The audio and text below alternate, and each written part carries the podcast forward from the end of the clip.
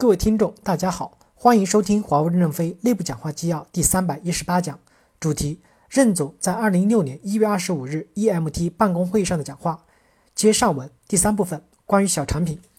为了使公司能够过了管理关，我们恳请产品与解决方案体系不要再上小产品了，否则使前端的管理越来越复杂化了，流程畅了，以后再说以后的事儿，不能乱生产小产品，从预算上严格改过来，小产品能关掉就关掉。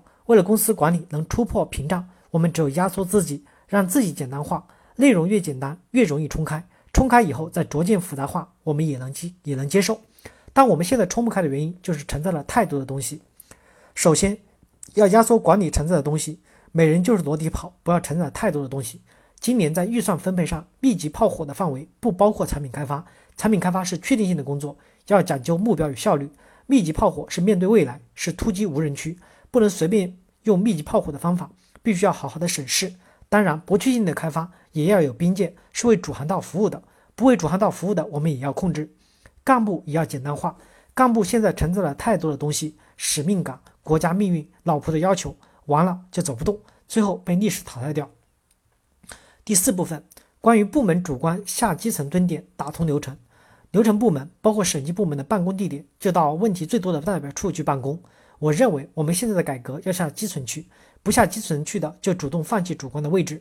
不光是五个一，IT 部门也是如此，踏踏实实的把我们二十多年改革打不通的地方全部打通。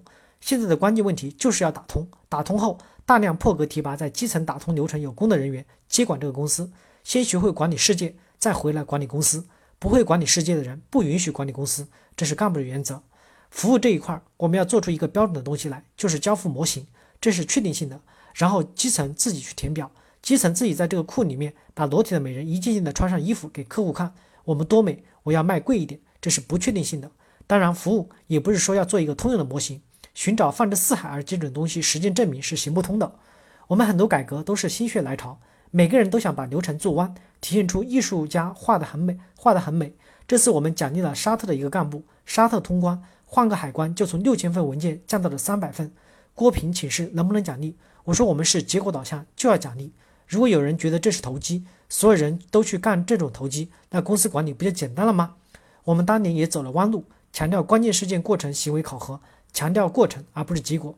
很多人一步就把事情做完了，没有过程，只有结果，却得不到积极的评价，非逼着人家制造一点复杂的才行。